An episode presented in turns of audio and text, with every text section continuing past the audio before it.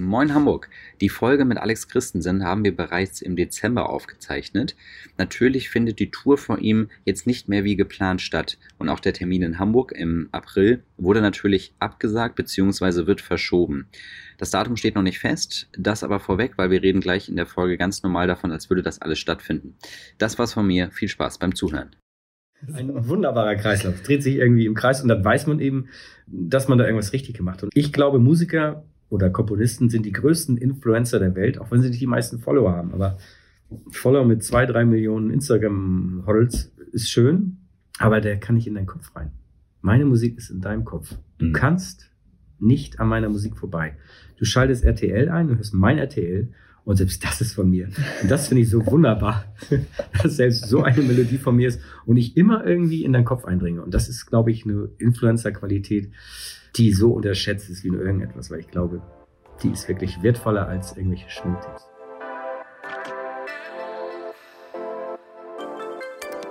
Moin und willkommen zu einer neuen Folge vom Hamburg Podcast. Diese Woche bei uns am Start ist Alex Christensen. Alex ist DJ, Produzent und Komponist und hat auch schon viele Sachen produziert, die wir alle kennen, wie zum Beispiel den Song Du hast den schönsten Arsch der Welt, mit dem er 2007 die Charts gestürmt hat. Er hat unter anderem schon mit Right Side Fred zusammengearbeitet, auch schon mit Tom Jones, mit Olli P., mit ATC, mit Helene Fischer und auch mit Mark Wahlberg. Seinen persönlichen Durchbruch hatte er schon 1991, als er mit dem Musikprojekt U96 und der Single Das Boot rausgegangen ist. Das hat nämlich gleich Platz 1 der deutschen Verkaufscharts abgeräumt. Aktuell ist Alex mit dem Berlin Orchester unterwegs und dem erfolgreichen Musikprojekt Classical 90s Dance womit er in diesem Frühjahr auf große Deutschland-Tournee mit Live-Shows in 13 Städten geht. Am 22. April spielt er außerdem in der Barclaycard Arena in Hamburg. Die Folge mit Alex habe ich außerdem schon im Dezember aufgenommen. Einen großen Dank an dieser Stelle auch diese Woche wieder an die Hamburger Sparkasse. Die Haspa unterstützt ja den Hamburg Podcast und stellt damit sicher, dass wir mit so coolen Leuten wie mit Alex auch sprechen können. So viel von mir. Ich wünsche euch jetzt ganz viel Spaß beim Zuhören. Moin Alex. Hallo, guten Morgen. Wie geht's dir? Heute sehr gut. Ich bin sehr gerne in Hamburg und bin immer froh, wenn ich äh, hier in der Stadt bin und schaue, wie schön diese Stadt ist. Ja, heute auch ähm, durchschnittliches Hamburg-Wetter. Kann man auf jeden Fall aushalten. Ähm, du bist ja auch Hamburger. Das muss man ja Ich bin machen. Hamburger. Ich bin geboren in St. Georg, da wo auch Hans Albers geboren wurde. Und mein Vater ist Hamburger und mein Großvater ist Hamburger. Und wir sind eine ganz, ganz lange Tradition schon in Hamburg. Aber ursprünglich, schon vom Namen her Christensen, komme aus Sonderburg, aus Dänemark und irgendwann sind äh, meine Ur, Ur, Ur, Ur, Ur, Ur, Ur, Großeltern von Sonderburg nach Flensburg geflüchtet und dann irgendwann nach Hamburg. Ah, interessant. Und dann, okay, und für dich war Hamburg immer dein Heimathafen, den du auch nie wirklich verlassen hast? Also ich bin immer in der Versuchung, mal woanders zu leben. Das mache ich auch äh, partiell, aber ich bin mir bewusst, dass Hamburg immer meine Heimat ist und hier wohnt meine Familie, hier kenne ich jede Straße. Mhm. Ähm, das kriegt man nicht rausgewaschen. Das ist auch schön so. Sehr gut. Dann legen wir doch mal direkt mit unseren äh, Hamburg-Fragen los. Die erste Frage von unseren sechs Hamburg-Fragen. Wo in Hamburg wohnst du? Ich wohne im Moment in Hamburg-Othmarschen. Hm. Hast du, wo hast du vorher gewohnt? Oh, ich bin äh, viel rumgetingelt. Also ich habe in, ich bin äh, aufgewachsen in Hamburg-Wilhelmsburg, bis ich 17 war. Dann bin ich umgezogen in meine erste Alleinwohnung in Weißenkamp 10 in Barmbek. Und von da aus bin ich im Eppendorfer Weg gelandet und dann habe ich in äh, Nienstedten gewohnt. Äh, dann habe ich im äh, Uhlenhorst gewohnt und dann in Othmarschen. Bist ja gut rumgekommen ja. auf jeden Fall. Mhm. Und jetzt auch eine schöne Ecke in Othmarschen. Jo. Ich wohne in Ottensen, direkt nebenan sozusagen. Da sind die Schicken, da komme ich, ja. da arbeite ich dran. Wenn du das sagst. Welche Stadtteile haben dich geprägt? Ich glaube, an erster Stelle hat mich äh, Wilhelmsburg geprägt, weil ich da eben aufgewachsen bin und ähm, 17 schöne Jahre verbracht habe und eigentlich diese Insel immer geschätzt habe. Ähm, und man hat ja so einen Vorteil, dass es eben sehr raff sein soll und äh, ärmlich und all sowas. Aber wenn man da wohnt, merkt man das gar nicht. Und eigentlich ist es eine unheimlich, eine unheimlich schöne Insel, äh, vom Wasser umgeben und eben sehr nah an Hamburg. Das ist irgendwie zwei, drei U-Bahn-Stationen ähm, man kann es zentral erreichen, aber trotzdem ist man irgendwie so auch angebunden an so ländliche Ecken irgendwie mhm. am Deich und so. Das ist sehr schön da. Dann, was ist dein äh, Standard-Fortbewegungsmittel in Hamburg? Also im Moment ist mein Standard-Fortbewegungsmittel ähm, diese Rental Cars für einen Tag oder für ein paar Minuten, Car Now, mhm. Car to Go, äh, mhm. Six Share. Das sind so die Sachen, mit denen ich mich ähm, bewege und was ich auch unheimlich entspannt finde, wenn man keine Besitzsorgen hat, wenn einer einen Kratzer reinmacht oder irgendwas. Oder man kann es überall hinstellen, mhm. ähm, ohne das gleiche Auto wiederzunehmen. Das finde ich ganz angenehm. Benutzt du auch die, hast du schon mal diese E-Scooter benutzt? Ja, die habe ich natürlich auch. Du, es gibt ja einige Anbieter, die beides anbieten, ein Auto und ein Scooter. Mhm. Wobei der eine Anbieter, da sind die Scooter teurer als die Autos. Das finde ich schon sehr eigenartig. Aber naja. Ich habe zum Beispiel bei mir gemerkt, ich benutze die Dinger in der City gar nicht, sondern ich benutze die eigentlich nur in Ottensen. Also nur wenn ich irgendwie, wenn ich da, keine Ahnung, keinen Bock habe, jetzt da zehn Minuten oder Viertelstunde von der einen Ecke zur anderen Ecke zu laufen. Sonst benutze ich die überhaupt nicht. Naja. Was ist das Beste, was dir in Hamburg passiert ist? Ich habe hier mein, habe hier meine ersten großen Erfolge gefeiert. Ich habe hier mein, äh, mein, meine erste Nummer eins produziert, das Boot in der Bernstorffstraße damals auf St. Pauli. Ähm, das wird ewig in Erinnerung bleiben und ähm, ich habe hier eigentlich unheimlich tolle Menschen kennengelernt. Das dauert zwar immer sehr lange, man braucht mal so 10, 20 Jahre, bis man gute Freunde hat. Aber wenn es dann Freunde sind, äh, sind sie doch fürs Leben. Und mein bester Freund wohnt immer noch in Hamburg und äh, wir haben weiterhin irgendwie täglichen Kontakt und, und äh, haben immer was zu lachen. Hm.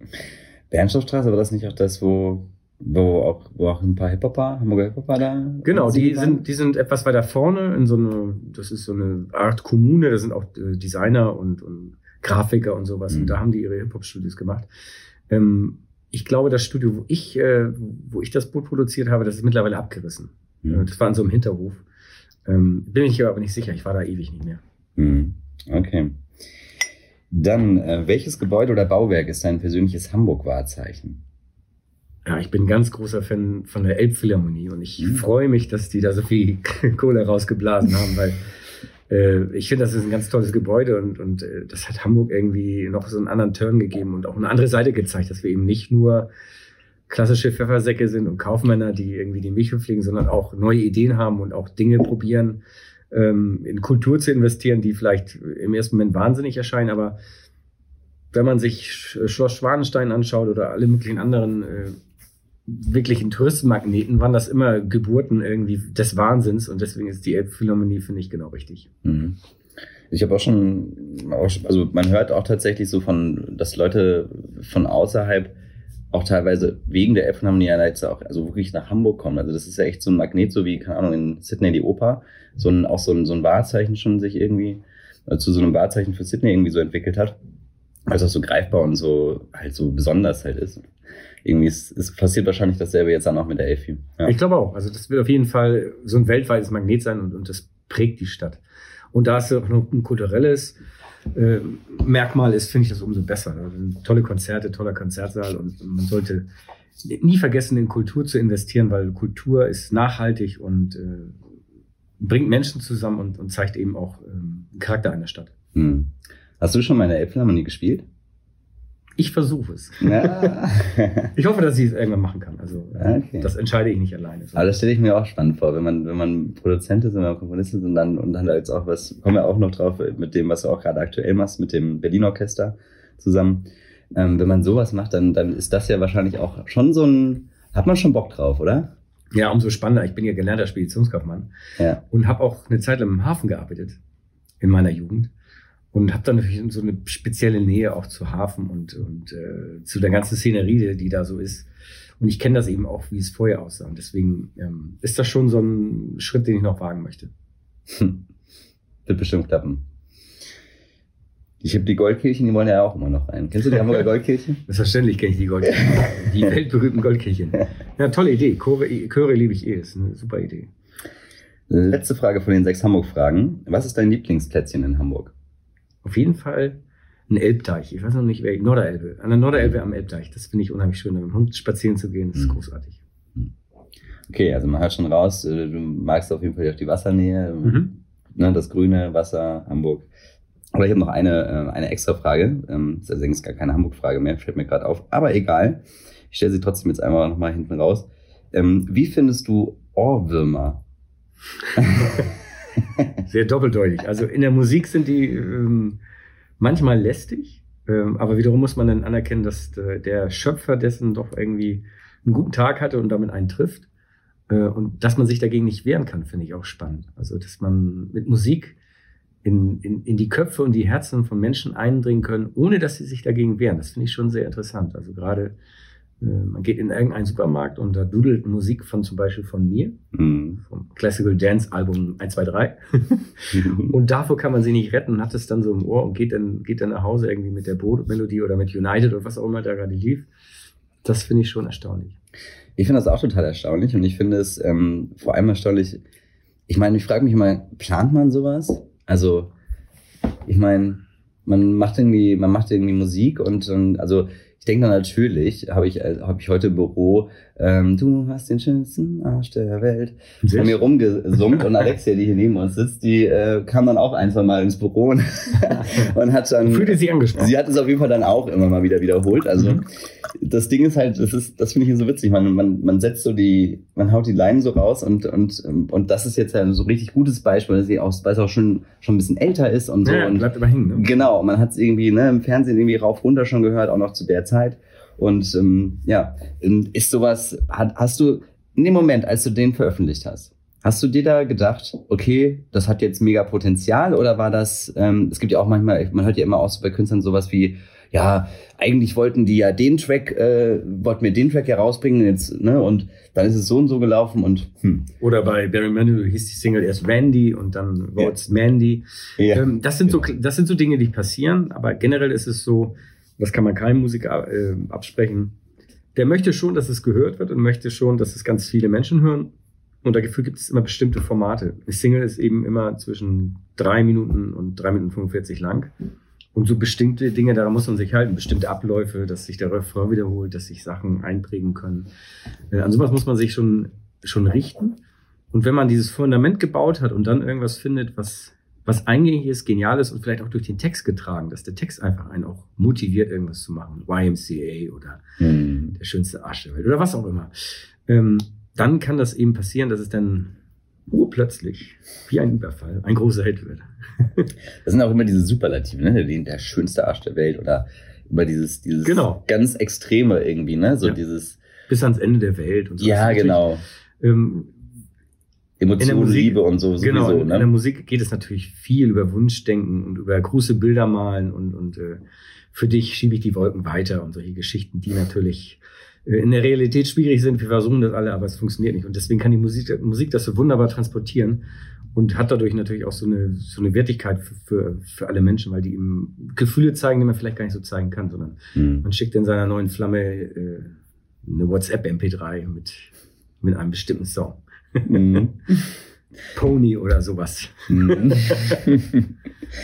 ja, wie, wie war das denn bei, wie war das? Du, mit 17 hast du gesagt, bist du aus Wilhelmsburg ähm, mhm. weggezogen. Hast du da schon Musik gemacht? Also hattest du da schon Berührungspunkte? Ja, also ich habe angefangen als DJ zu arbeiten, ich glaube, da war ich 17, im Checkers auf dem Steindamm hm. und äh, bin dann, ich glaube, da war ich 18 oder 19 im Volat gelandet in der Konventstraße, was jetzt das H1 ist ah. und habe da so meine internationale DJ-Karriere begonnen, also hier in Hamburg. Ich habe natürlich in allen Läden dann aufgelegt, im Madhouse und was das hier alles so gab, im Gala, bla bla bla. Ähm, und habe dieses Clubleben auch so inhaliert und für mich war das auch so der Mittelpunkt der Welt, DJ sein und auflegen und ich möchte erstmal, erstmal möchte man seine kleine Stadt erobern, die erste, die ersten Club erobern und dann geht der Gedanke immer weiter und irgendwann bin ich dann 1990 äh, ins Ruhrgebiet umgezogen, mhm. also nur musikalisch, ich habe hier gewohnt oder bin dann gependelt mhm. Und habe da dann in Krefeld in der größten Diskothek Musik gemacht und so habe ich mich dann so lange durch Deutschland durchgemampft. Ähm, und dazu kam dann zum Glück 1991 der ganz große Das Boot, was mich dann international äh, in den Kosmos geschossen hat. Und dann habe ich wirklich überall auf der Welt äh, als DJ gearbeitet. Krass.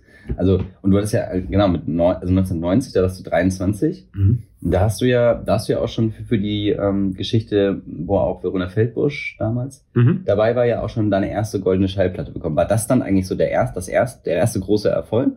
Und dann quasi gleich ein Jahr später dann die, dann äh, das Boot? Also Rhythm der Noche war der erste große Hit, den ich hatte, mhm. ähm, den ich mitgeschrieben habe und produziert habe. Ähm, und dann habe ich mich in den Vordergrund gedrängelt bei äh, U96, ähm, weil das eben meine eigene Idee war und das war auch so DJ-Musik und es lag mir auch und ähm, das hat dann einfach so gepasst und dann äh, konnte man das eben auch über Jahre fortsetzen und war dann acht oder neun Jahre sehr erfolgreich mit U96. Hm. Ja, spannend, ja. Und dann, genau, Platz eins der deutschen Verkaufscharts war das ja, ne? Mhm. Krass, ja. das war dann auch noch so drei Monate Nummer eins, also 13 Wochen lang. Ähm, das war schon außergewöhnlich. Und es war natürlich auch äh, der Startschuss für eine Jugendkultur, für die ganze Techno-Szene. Die ist dadurch eben explodiert und, und äh, als Jugendbewegung überhaupt erst gestartet. Also vorher war es so Bubbling Under, Underground und dann hat das Boot, glaube ich, so ein Ventil gelöst, dass es eben massentauglich wurde. Ja, das, das will ich, also ich bin, ich, ich bin 86 geboren, das war so da, das habe ich im Radio irgendwie dann die ersten Sachen wahrscheinlich davon irgendwie mal dann irgendwann gehört. Bin ich äh, so selbst miterlebt habe ich es nicht, aber das war ja wirklich so, also in so meiner Wahrnehmung, wenn ich nicht so, wenn man sich so die, die, die gerade die Musik auch von dir dann von damals von auch von U96 anhört, dann ist man irgendwie in so einem ähm, Genau, also das ist so ein irgendwie so, so, so ein Backflash, ich weiß gar nicht genau wohin. Es ist irgendwie so eine Mischung aus irgendwie Dance ja eher vielleicht noch, ne? Mhm. Und dann war dann halt schon so Techno, genau. kommt da so durch. ne? Also es ist irgendwie, es ist, ich finde es mal ganz, ganz interessant, so wenn man probiert, das irgendwie einzuordnen. Und dann halt auch eigentlich so die Sounds irgendwie so relativ einfach teilweise, mhm. aber dann halt dann doch irgendwie, aber komplett neu halt irgendwie für die Zeit. Also das war, muss ja, das war ja richtig Experimentalmusik ja eigentlich zu der Zeit, oder? Ja, das war schon ziemlich äh, durchgeknallt. Und es war auch, ähm, zu der Zeit war das eben State of the Art. Das war so ganz neu und frisch und sowas traut sich keiner. Also es gab keine Single. Äh, es gab die nur als Maxi-Single, die war fünf Minuten 16 lang, was überhaupt kein Format passte. Wir haben erst viel später, nach acht Wochen irgendwann auch mal ein Video gedreht. Also es war schon ein bisschen so punkig irgendwie. Mhm. Ne? Es war nicht so stromlinienförmig. Ähm, die Szene hat es ein bisschen anders gesehen, weil sie eben dann so übererfolgreich wurde und die natürlich dann geprägt von Neid das erstmal verneint haben, aber ich glaube, nachhinein mit Altersmilde werden mir alle danken und auf die Schulter klopfen und denken, ich habe auch noch dann später ein Stück davon abbekommen, weil die Clubs und alles mögliche wurden sehr voll, weil mit, mit dem Wort Techno konntest du dann eben viele Festivals schmücken und auch Clubs mit schmücken, wo dann die Leute hingeströmt sind, weil sie das eben erleben wollten. Mhm. Was waren so damals so deine Highlights in der Zeit? Also waren das Festivals, die du dann besucht hast? Oder waren das, war das irgendwie Clubs, in denen du gespielt hast? Oder was war das? Also die Festivals waren da eher niedlich. Die hatten natürlich nicht so eine virale Verbreitung wie heutzutage, sondern die sind dann irgendwie Alpha und äh, Alarmstufe Rot und sowas. Und hießen die, die waren eher niedlich. Da waren dann auch vielleicht auch mal 10.000 Leute da. Ich glaube, bei der Mayday waren dann ein paar mehr. Mhm. Ähm, da war ich aber nicht. Äh, und dann gab es irgendwie dann, irgendwann kam dann Nature One und so. Das war dann, war dann aber viel, viel später. Am Anfang war das eher so äh, heimelig und klein. Hm. Wurde es später dann ganz groß und, und eigentlich den, den äh, Riesendurchbruch für DJs. Das war dann die Zeit, als es mit dem Internet losging und eben solche Viralkünstler wie David Guetta geboren wurden. Und hm. dann gab es eben diese ganz, ganz großen Tomorrowlands und so, wo dann Hunderttausende mhm. sind. Das gab es äh, vorher nicht so in der Form. Mhm. Und sonst hat man, also als DJ war man dann aber überwiegend halt in den, in Clubs unterwegs und hat dann da oder halt eben hat Musik gemacht. Ach, man hatte schon solche, es gab schon dann irgendwie in Russland oder so, habe ich dann in St. Petersburg oder in, in, Moskau auch, hat man schon mal in so einem Eisstadion gespielt, da waren dann 25.000 Leute. Ähm, aber das hatte nicht so eine Regelmäßigkeit und, und so, einen, so einen wöchentlichen Spirit. Also das hat sich so erst langsam entwickelt. Hm, okay, verstehe. Hm. Und ähm, genau, was ist, was ist dann passiert? Du hast das Boot, genau, das war 91, das heißt, mhm. du warst da 24, ja auch ähm, waren die alle so alt, die so, also wie du da zu der Zeit, die, die, die so eine Musik gemacht haben, oder gab es da auch so richtig, also gab's, war, also war das so ein, so ein Jugendding, also genau in deiner Generation? Ja, ich, ich denke, ich ähm, war so in der Mitte. Es gab sicherlich auch welche, die dann jünger waren, mhm. 18, 19 waren. Aber es gab auch eben echt welche, die älter waren. Also Sven Feth war dann älter. Äh, ich, der Einzige. Wer war dann noch? Karl Cox war da, glaube ich, auch noch. Der ist, glaube ich, auch älter als ich. Mhm. Also es sind wenige über. Mhm. Und am Anfang gab es eben ein paar, die vielleicht ein bisschen älter waren. Ähm, aber generell ist natürlich eine Jugendbewegung, auch wie jetzt im Hip-Hop, die erfolgreichsten Künstler sind so um die 30, würde ich mal so gefühlt tippen, zwischen 27 und 34. Mhm. Und das war im, in, in der Techno-Bewegung eben ähnlich. Mhm, okay. Und dann, also 2007 hast, war jetzt ja, hast du ja den, äh, ist der Song, du hast den schönsten Arsch der Welt rausgekommen. Mhm. Ähm, was war bis, war das dann so der nächste größere nach das Boot? Oder wie muss, wie würdest du das einschätzen? Also ich könnte jetzt natürlich, äh, ich könnte ja stundenlang erzählen. Nein, es gab dann natürlich, ich habe dann Mark Wahlberg produziert, Marky Mark und, und was ich auch total klasse finde. Ja. Äh, was dann großer Hit war, dann kam äh, RNG hieß eine Band, die waren auch sehr erfolgreich, die haben so amerikanischen mhm. Holland Hip-Hop gemacht. dann gab es Broses äh, mit I Believe und davor gab es das musst, hast du ja auch geschrieben. Habe ich auch geschrieben, ja. genau. Und dann gab es davor noch ATC Around the World, was eigentlich mit Abstand, glaube ich, mein größter Hit war, der jetzt gerade von äh, Rehab gecovert wurde und mhm. jetzt kommt er von Ava Max und ich weiß nicht von wem er ist. Also eigentlich covert jeder diesen Song, den hat glaube ich einmal alle durch. Ähm, Lil Wayne hat ihn glaube ich jetzt auch gemacht. Ähm, ja, und so habe ich mich in der Zeit eben mit solchen Dingen noch beschäftigt. Also da kam äh, eine Menge raus oder Jasper Fox war dann noch dazwischen durch und Sarah Brightman oder ich weiß es nicht. Right Said Fred. Ähm, also ich war eigentlich immer sehr beschäftigt und habe dann manchmal auch vernachlässigt, meine eigene Karriere als DJ anzutreiben, weil ich mich auch gerne mal äh, in der Anonymität bewege, zu Lidl zu gehen und nicht die Frage zu kriegen, können wir bald ein Bild machen, kannst du unterschreiben oder ich finde deine Musik gut, ich finde sie nicht so gut. Manchmal ist es eben auch schön, anonym zu sein, einfach äh, ne, beim Aldi äh, die Angebote sich anzuschauen. Hast du, ist das ein, auch ein Grund gewesen, warum du multiple Persönlichkeiten hast.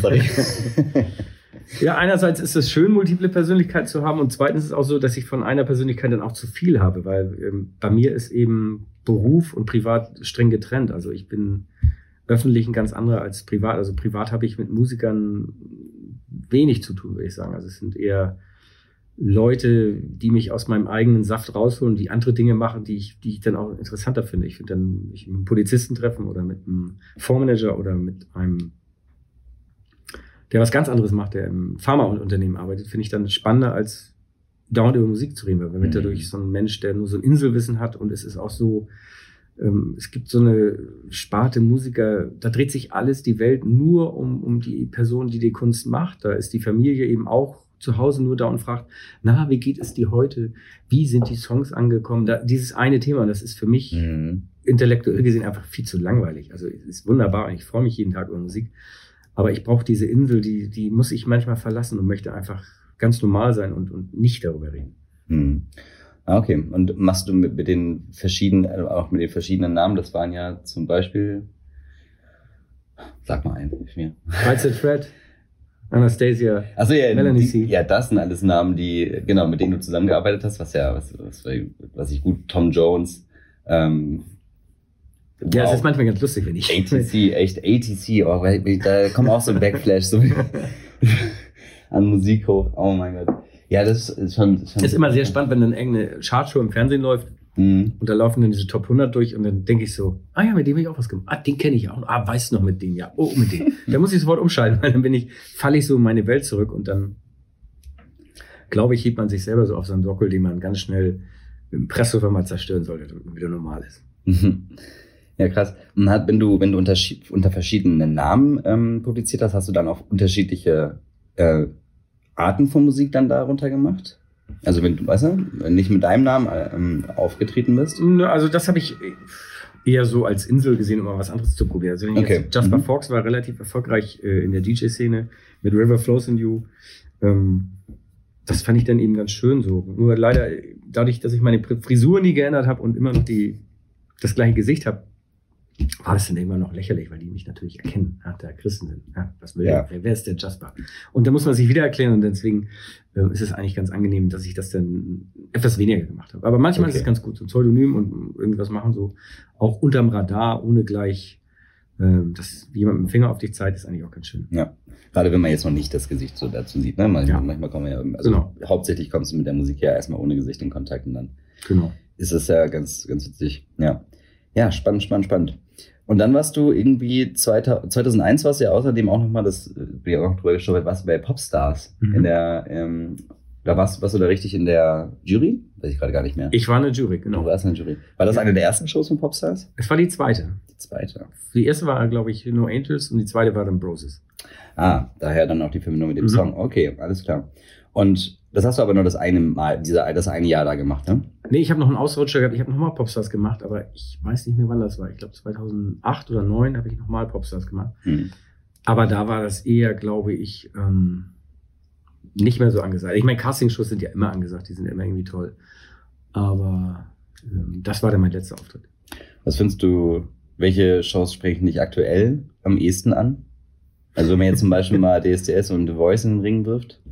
Ja, also ich, ich würde da niemand verurteilen. Ich bin ja eher analytisch. Also mhm. solange das ein mal. solange es ein Publikum findet, dass es, das es interessiert, ist das auch in Ordnung. Und heutzutage ist ja eine eine Castingshow, eine Jury-Show. Es geht ja nur um die Juroren, was für Platten die veröffentlichen und es sind natürlich auch immer stereotype Antworten, die da passieren. Also wenn man in einer Jury sitzt, muss man lernen zu sagen, du hast mich mitgenommen, du bist die Beste in der Staffel. Es sind ja immer wieder diese Lines, die so wiederkommen. Und daher, für mich ist das zu stereotyp und dann eben auch ähm, langweilig, weil es geht natürlich nicht um den, der davor singt, sondern es geht um den Juroren, der seine Platte, seine Tour, seine Shirts und was, was ich nicht verkaufen will. Und ähm, viele von denen vergessen eben über diese Berühmtheit, ähm, dass sie natürlich auch sehr viel weggeben, weil du bist irgendwann nur noch, nur noch ein Juror und kein Künstler mehr. Es gibt Juroren, wenn du drüber nachdenkst, ähm, die sind für dich dann irgendwie, ach, der macht auch Musik und das war vorher anders. Und das vergisst man oft. Und da wird man eben vom Geld und von der Gier verleitet, berühmt zu sein. Hm. Und manch einer rettet sich vielleicht aber auch dann eben in so, in, durch so eine Rolle dann. Das kann auch über den Teich. Das kann auch passieren, dass man sich dadurch rettet. Das ist ja auch in Ordnung. Aber ähm, ich kann das eigentlich auch nicht so beurteilen, weil ich dafür schaue ich das zu wenig. Also okay. es ist für mich zu sehr ähm, erklärt. Also es ist eben Stereotyp. Mhm. Ich, ich kenne die Antworten und ich weiß auch, warum gewisse Dinge passieren. Und äh, wenn jemand dargestellt wird und man kann sich über den amüsieren, das ist ja auch in Ordnung. Aber da fehlt so ein bisschen frischer Wind, finde ich. Mhm. Wie fandest du, wie fandest du damals ähm, immer so die Vorstöße von Stefan Raab in dem Segment? Also er hat ja, hat ja auch sozusagen seine so ein paar Künstler hervorgebracht so und hat sozusagen mal so auf eigene Faust gemacht so. Ich persönlich fand das mal ziemlich smart, so wie er das dann angegangen hat. Ich fand das auch sehr smart. Ich, ich fand auch smart, ähm, wie engagiert er das gemacht hat. Also er wollte das ja auch mit einem gewissen Anspruch machen. Und dann aber trotzdem hat er immer dieses zwinkernde Auge dazu. Genau. Das, das finde ich eigentlich, hat er, hat er wirklich ganz gut gemacht. Und er hatte natürlich auch ähm, unfassbare Möglichkeiten. Er hat einen eigenen Fernsehsender, um das durchzusetzen. Und das hat er auch konsequent genutzt und, und äh, dann auch ganz verdient erfolgreich damit äh, gute Sachen gemacht. Klar. Hm. Hast du ihn mal kennengelernt? Ich habe mit Stefan, äh, also er war ja bei Viva und ich war ja auch als Künstler oft bei Viva. Wir haben ein paar Sendungen, haben wir, glaube ich, zusammen gemacht. Hm. Aber das ist so ein grauer Vorzeit. Die, die sind, glaube ich, analog, die gibt es noch nicht mal im Netz. okay. okay, alles klar. Also schon eine, war auch noch zu einer anderen Zeit. Mhm. Okay. Ähm, mit wem hast du denn eigentlich ähm, noch nicht zusammengearbeitet, mit dem du aber mal gerne zusammenarbeiten würdest? Hm, das ist schwierig. Also ich habe nicht mehr diesen Wunsch, mit meinen ehemaligen Helden zusammenzuarbeiten, weil ich möchte die als meine Helden behalten. Das ist mhm. eigentlich ganz schön, wenn man ist nicht immer so, aber manchmal ist es eben so, wenn man jemand sehr eng zusammenarbeitet, ähm, dann lernt man eine andere Seite kennen, die man vielleicht vorher nicht kannte und nicht so gut findet. Und dadurch verwässert so dieses Gefühl, wie toll man ihn eigentlich findet. Das merkt man immer nur, wenn er dann auf der Bühne ist und denkt, oh wow, super.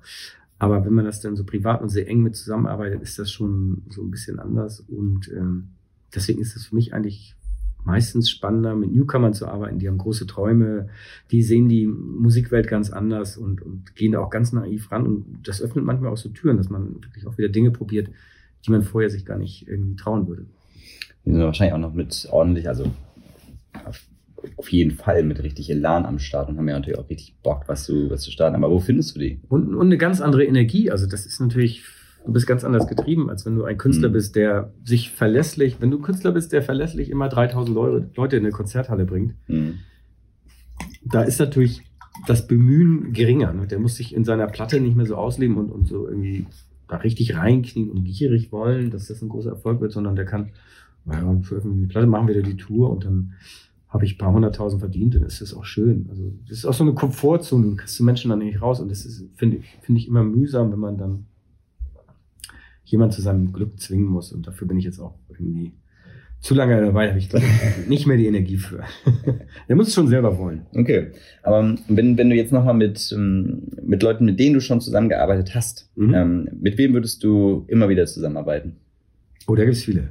Anastasia, Helene Fischer, Melanie C. ist ein tolles Beispiel. Äh, Maite Kelly. Ach, Melanie C., da kommt auch wieder was hoch. das sind so viele, kann ich gar nicht aufzählen. Das sind mhm. so viele gute, tolle Persönlichkeiten, die einfach auch ähm, menschlich äh, super korrekt sind.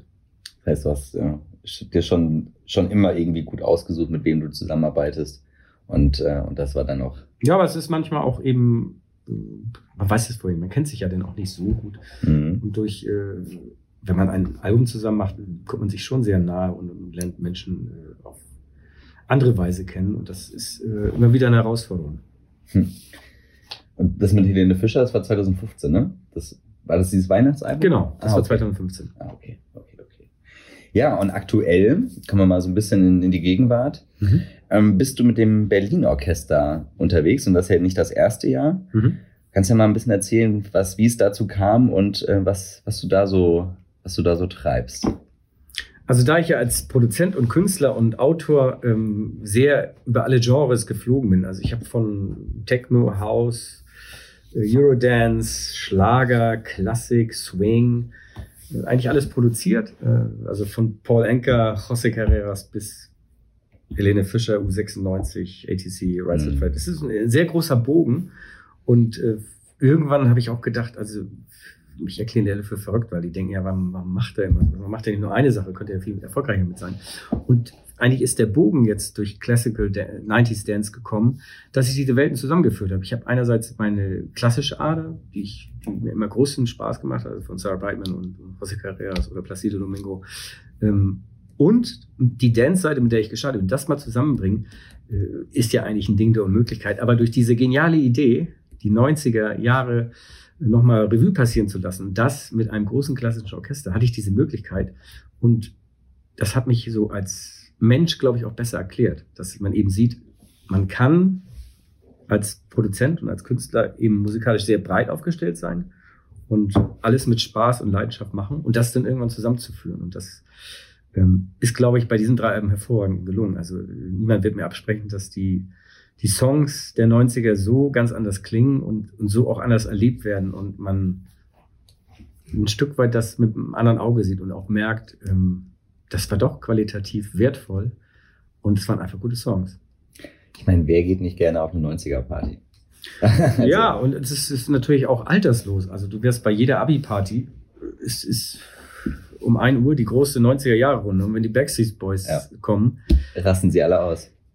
Warum auch immer, rasten sie alle aus. Wenn United kommen, singen alle mit. Und wenn Mr. Wayne kommt, wird auch schwer getanzt. Also das ist, glaube ich, vererbt durch die Eltern und das wird noch lange anhalten. Also ähm, der Hype um die 90er sind wir vielleicht erst am Anfang. Das, der Hype dauert ja meistens noch länger als das Jahrzehnt. Also man darf nicht vergessen, Rock'n'Roll ähm, war in den 50er Jahren und ist dann bis in die 80er Jahre weitergetragen worden mit so Künstlern wie Shakin' Stevens und sonst irgendwas. Mhm. Und dann kam es nochmal mit Dick Brave in den 2000ern mit Sascha, der dann auch wieder Rock'n'Roll gemacht mhm, hat. Und das stimmt. war super erfolgreich. Und das sind jetzt fast eine Spanne von 40 Jahren.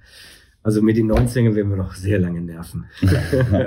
und das ganze Projekt, also erstmal kann man schon mal, kann man schon mal sagen, weil das habe ich mich gestern Abend gemacht. Ich habe deinen Namen einfach nochmal bei, äh, noch mal bei YouTube reingeschmissen und habe mir einfach da habe ich mal einfach durch die allen möglichen ähm, hier ähm, Classical 90s Dance Videos geklickt. Ähm, und es ist einfach mega witzig. So. Und, also ich, ich saß da mit meinem Mitbewohner, wir haben da bestimmt sieben Videos uns angeschaut und dann natürlich nochmal die, die ganz Classics und so. Genau, also da kann man auf jeden Fall auf YouTube mal sehr gut reinschnuppern und, äh, und sehen, wie das Ganze in Aktion aussieht. Mhm. 2017 ging das ja los, ne? Das mhm. war dann quasi das ja, also es sind quasi drei Alben. Ne? Genau, es sind drei Alben, es ist okay. eine Trilogie. Triologie. Ähm, war auch immer ein Traum von mir, der ich ja auch, wie man merkt, ein großer Filmfan bin. Das Boot ist ja auch äh, mhm. eine Titelmusik aus dem Film Das Boot. Und ich mit Film eigentlich immer, ähm, also ich war immer verliebt in Filmmusik. River Flows in You ist eine, ist, eine Filmmusik und ähm, auch die ganzen Arrangements, wenn man sich die Alben anhört, haben so filmerischen Charakter mit den ganzen Intros und Outros. Und da konnte ich wieder so eine Welt dazu basteln. Das ist eigentlich ganz spannend gewesen. okay, und sind, muss man sich dazu vorstellen, dass es dann fünf, ein paar, also ist es ein Album sozusagen immer? Also diese, diese, diese drei Schritte? Genau, es sind drei CDs, äh, mhm. äh, Classical Dance Volume, äh, Classical 90s Dance Volume 1 bis 3. Mhm. Drei verschiedene CDs zwischen 15 und 17 Titel. Und zu jedem Song haben wir eigentlich ein Video gedreht. Somit ist, sind auf meinem YouTube-Kanal, glaube ich, auch so 45 Videos, die wir gemacht haben. Ähm, und da kann man sich dann eben nochmal eine Zeitreise gönnen in die 90er und sich an seine wunderbaren ersten Momente, wenn man geküsst hat, wo man das gemacht hat und jenes gemacht hat, wo man gut gefeiert hat oder sonst irgendwas, da kann man sich gut dran erinnern und herrlich amüsieren. Mhm. Genau, das äh, hier mit Maite Kelly hatte ich gesehen auf jeden mhm. Fall auch und ähm, hier mit Pietro äh, mhm. fand ich auch ganz witzig. Das, da fand ich auch wieder, also man kann ja über Pietro sagen, was man, äh, Pietro Lombardi kann man ja sagen, was man will, aber also wenn der los, also gerade in dem Video also wirklich, das, der, der liefert dann auch einfach mal ab. Ja, ein guter Sänger, ja. Ja, der liefert wirklich Jenseits jeder Kritiklinie, egal was er macht, ist einfach ein guter Sänger. Ja, genau, richtig. Ja, spannend. Mhm. Ja, und das ist, das ist jetzt so, das kann man sagen, da gehst du richtig drin auf jetzt. Also du, du gehst damit ja sogar auch auf Tour. Also das ist, ähm, hast du das quasi, ich habe ja hier stehen 2017, 18, 19, sind die Mhm. jedes Jahr eins rausgekommen oder hat es, ja? Genau, okay. jedes Jahr ist eins rausgekommen. Und dann bist du immer auf Tour gegangen. immer zum gleichen Zeitpunkt. Im November kam immer eine CD raus. Dieses Jahr jetzt im November äh, die Teil 3. Ja. Und ähm, 2020, also nächsten Monat, am 22. April geht die Tour los, hier in Hamburg, in meiner Heimatstadt, in der Barclay Arena. Und da freue ich mich natürlich tierisch drauf, weil äh, einerseits ist es eben meine Heimatstadt und zweitens geht's dann endlich los, dass ich wieder mit dem Orchester zusammen spielen kann als DJ. Das ist auch so eine Herausforderung, wo man selber einfach mal wieder gefüllt ist und irgendwie sagt, uh, jetzt muss ich mich aber zusammenreißen. Das ist jetzt kein leichter Schritt. Mhm. Aber ähm, wir haben schon oft trainiert und das kam immer toll und groß an. Wir haben in Gotha gespielt, wir haben ähm, noch zwei, drei andere Sachen gemacht. In Lübeck waren wir jetzt ausverkauft. Ähm, und davor waren wir auf Rügen und äh, was weiß ich, wo wir waren, Husum, bla bla bla. Mhm. Ähm, anyway, auf jeden Fall ist das ein ganz, ganz spannender, spannendes Kapitel, damit jetzt groß auf Tour zu gehen. Und ähm, ich denke, ihr solltet euch schnell Tickets holen, weil wahrscheinlich, wenn die Sendung hört, ist schon ausverkauft. Aber ich hoffe, ihr habt alle Glück. Drücken wir mal die Daumen, ja. Und wie, wie, wenn, wenn du jetzt dann, also keine Sorge, jetzt kommt keine, wo siehst du dich in zehn Jahren fragen, aber, aber Mhm. so, hast du, kribbelst schon wieder so für neue Projekte? Also ich meine, jetzt ist deine Trilogie, ist jetzt ja quasi letztes Jahr, 2019, ja dann ähm, zu Ende gegangen. Jetzt kommt natürlich die ganze Live-Geschichte noch, ja. Ja. Aber jetzt ist doch, ist es wieder der Moment, wo es dann kribbelt beim, beim Produzenten? Ich, ich weiß es gar nicht. Also ich, ich habe jetzt äh, so viel produziert und so viel gemacht, dass ich da ähm, so eine gewisse Leere spüre. Also ich finde schon toll, meine eigenen Sachen zu machen, aber ich habe jetzt irgendwie nicht so den Drang, ähm, irgendwas anderes noch anzufassen. Also ich will mich jetzt eigentlich so auf meine Tour konzentrieren Hm. und dann ist, ist mein Produzentenleben eigentlich so gestaltet. Ich hatte sonst immer die Jahre, wo, wo ich wusste, was in zwei Jahren im Studio ist. Da wusste, war vorgeplant, das war alles getaktet. Und das habe ich jetzt nicht mehr und das finde ich eigentlich ganz schön, weil jetzt ist das Leben wieder so ein bisschen wie Wasser, das fließt und fließt irgendwo hin und dann gibt sich was. Hm, hm. Spannend. Haben wir noch was vergessen? 22.04. Start in Hamburg, Barclay Arena. Alex Christensen und the Berlin Orchestra.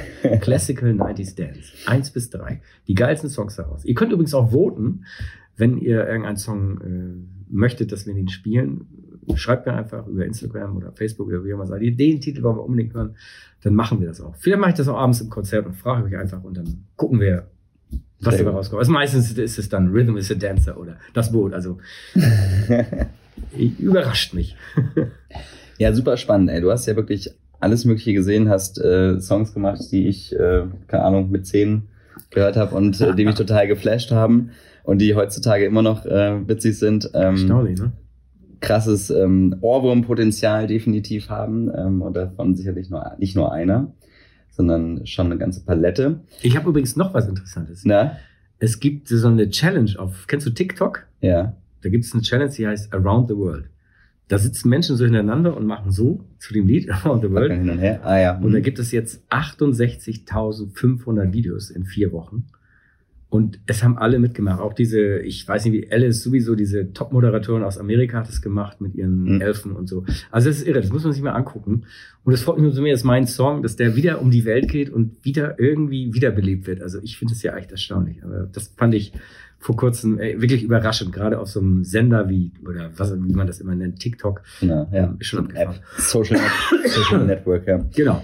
Ja, ja. Ja, es werden, wird doch sicherlich noch passieren, dass auch einige Songs von dir auch nochmal irgendwie gecovert, geremixed, was auch immer werden. Ja, Also das ist ja auch irgendwie gerade so die Zeit, wo das ständig passiert. ein wunderbarer Kreislauf. Es dreht sich irgendwie im Kreis und dann weiß man eben, ähm, dass man da irgendwas richtig gemacht hat. Und ich glaube, ähm, ich glaube, Musiker oder Komponisten sind die größten Influencer der Welt, auch wenn sie nicht die meisten Follower haben. Aber Follower mit zwei, drei Millionen Instagram-Hodels ist schön, aber der kann nicht in deinen Kopf rein. Meine Musik ist in deinem Kopf. Du Mhm. kannst nicht an meiner Musik vorbei. Du schaltest RTL ein, du hörst mein RTL und selbst das ist von mir. Und das finde ich so wunderbar, dass selbst so eine Melodie von mir ist und ich immer irgendwie in deinen Kopf eindringe. Und das ist, glaube ich, eine Influencer-Qualität, ähm, die so unterschätzt ist wie nur irgendetwas, weil ich glaube, die ist wirklich wertvoller als irgendwelche Schminktipps. Ja, du hast dich offensichtlich sehr tief in das Leben äh, der Deutschen gegraben. Mindestens der Deutschen. Ich ja. freue mich. Alex, war mir ein Vergnügen mit dir äh, heute diese Folge zu machen. Ich wünsche dir äh, alles Gute, viel Spaß bei deiner Tour. Das wird bestimmt ein äh, Riesenhighlight, Mhm. 22.04. Genau, ich sag schon mal Tschüss und du hast jetzt das letzte Wort. Das freut mich, dass ich das letzte Wort habe. Und ich finde, wir sollten alle ganz, ganz stolz sein, dass wir so eine tolle Stadt haben, die so herzlich ist und so erwärmt, gerade im Winter. Ne? Also nicht nur im Sommer, sondern auch im Winter. Ähm, die wunderbar sauber ist, wo man sich wirklich sicher fühlt. Natürlich gibt es hier auch viel Unrecht und Kä- Käse, aber wir sollten jeden Tag Gott danken, dass wir nicht in Aleppo aufwachen, sondern in dieser wunderschönen Stadt Hamburg.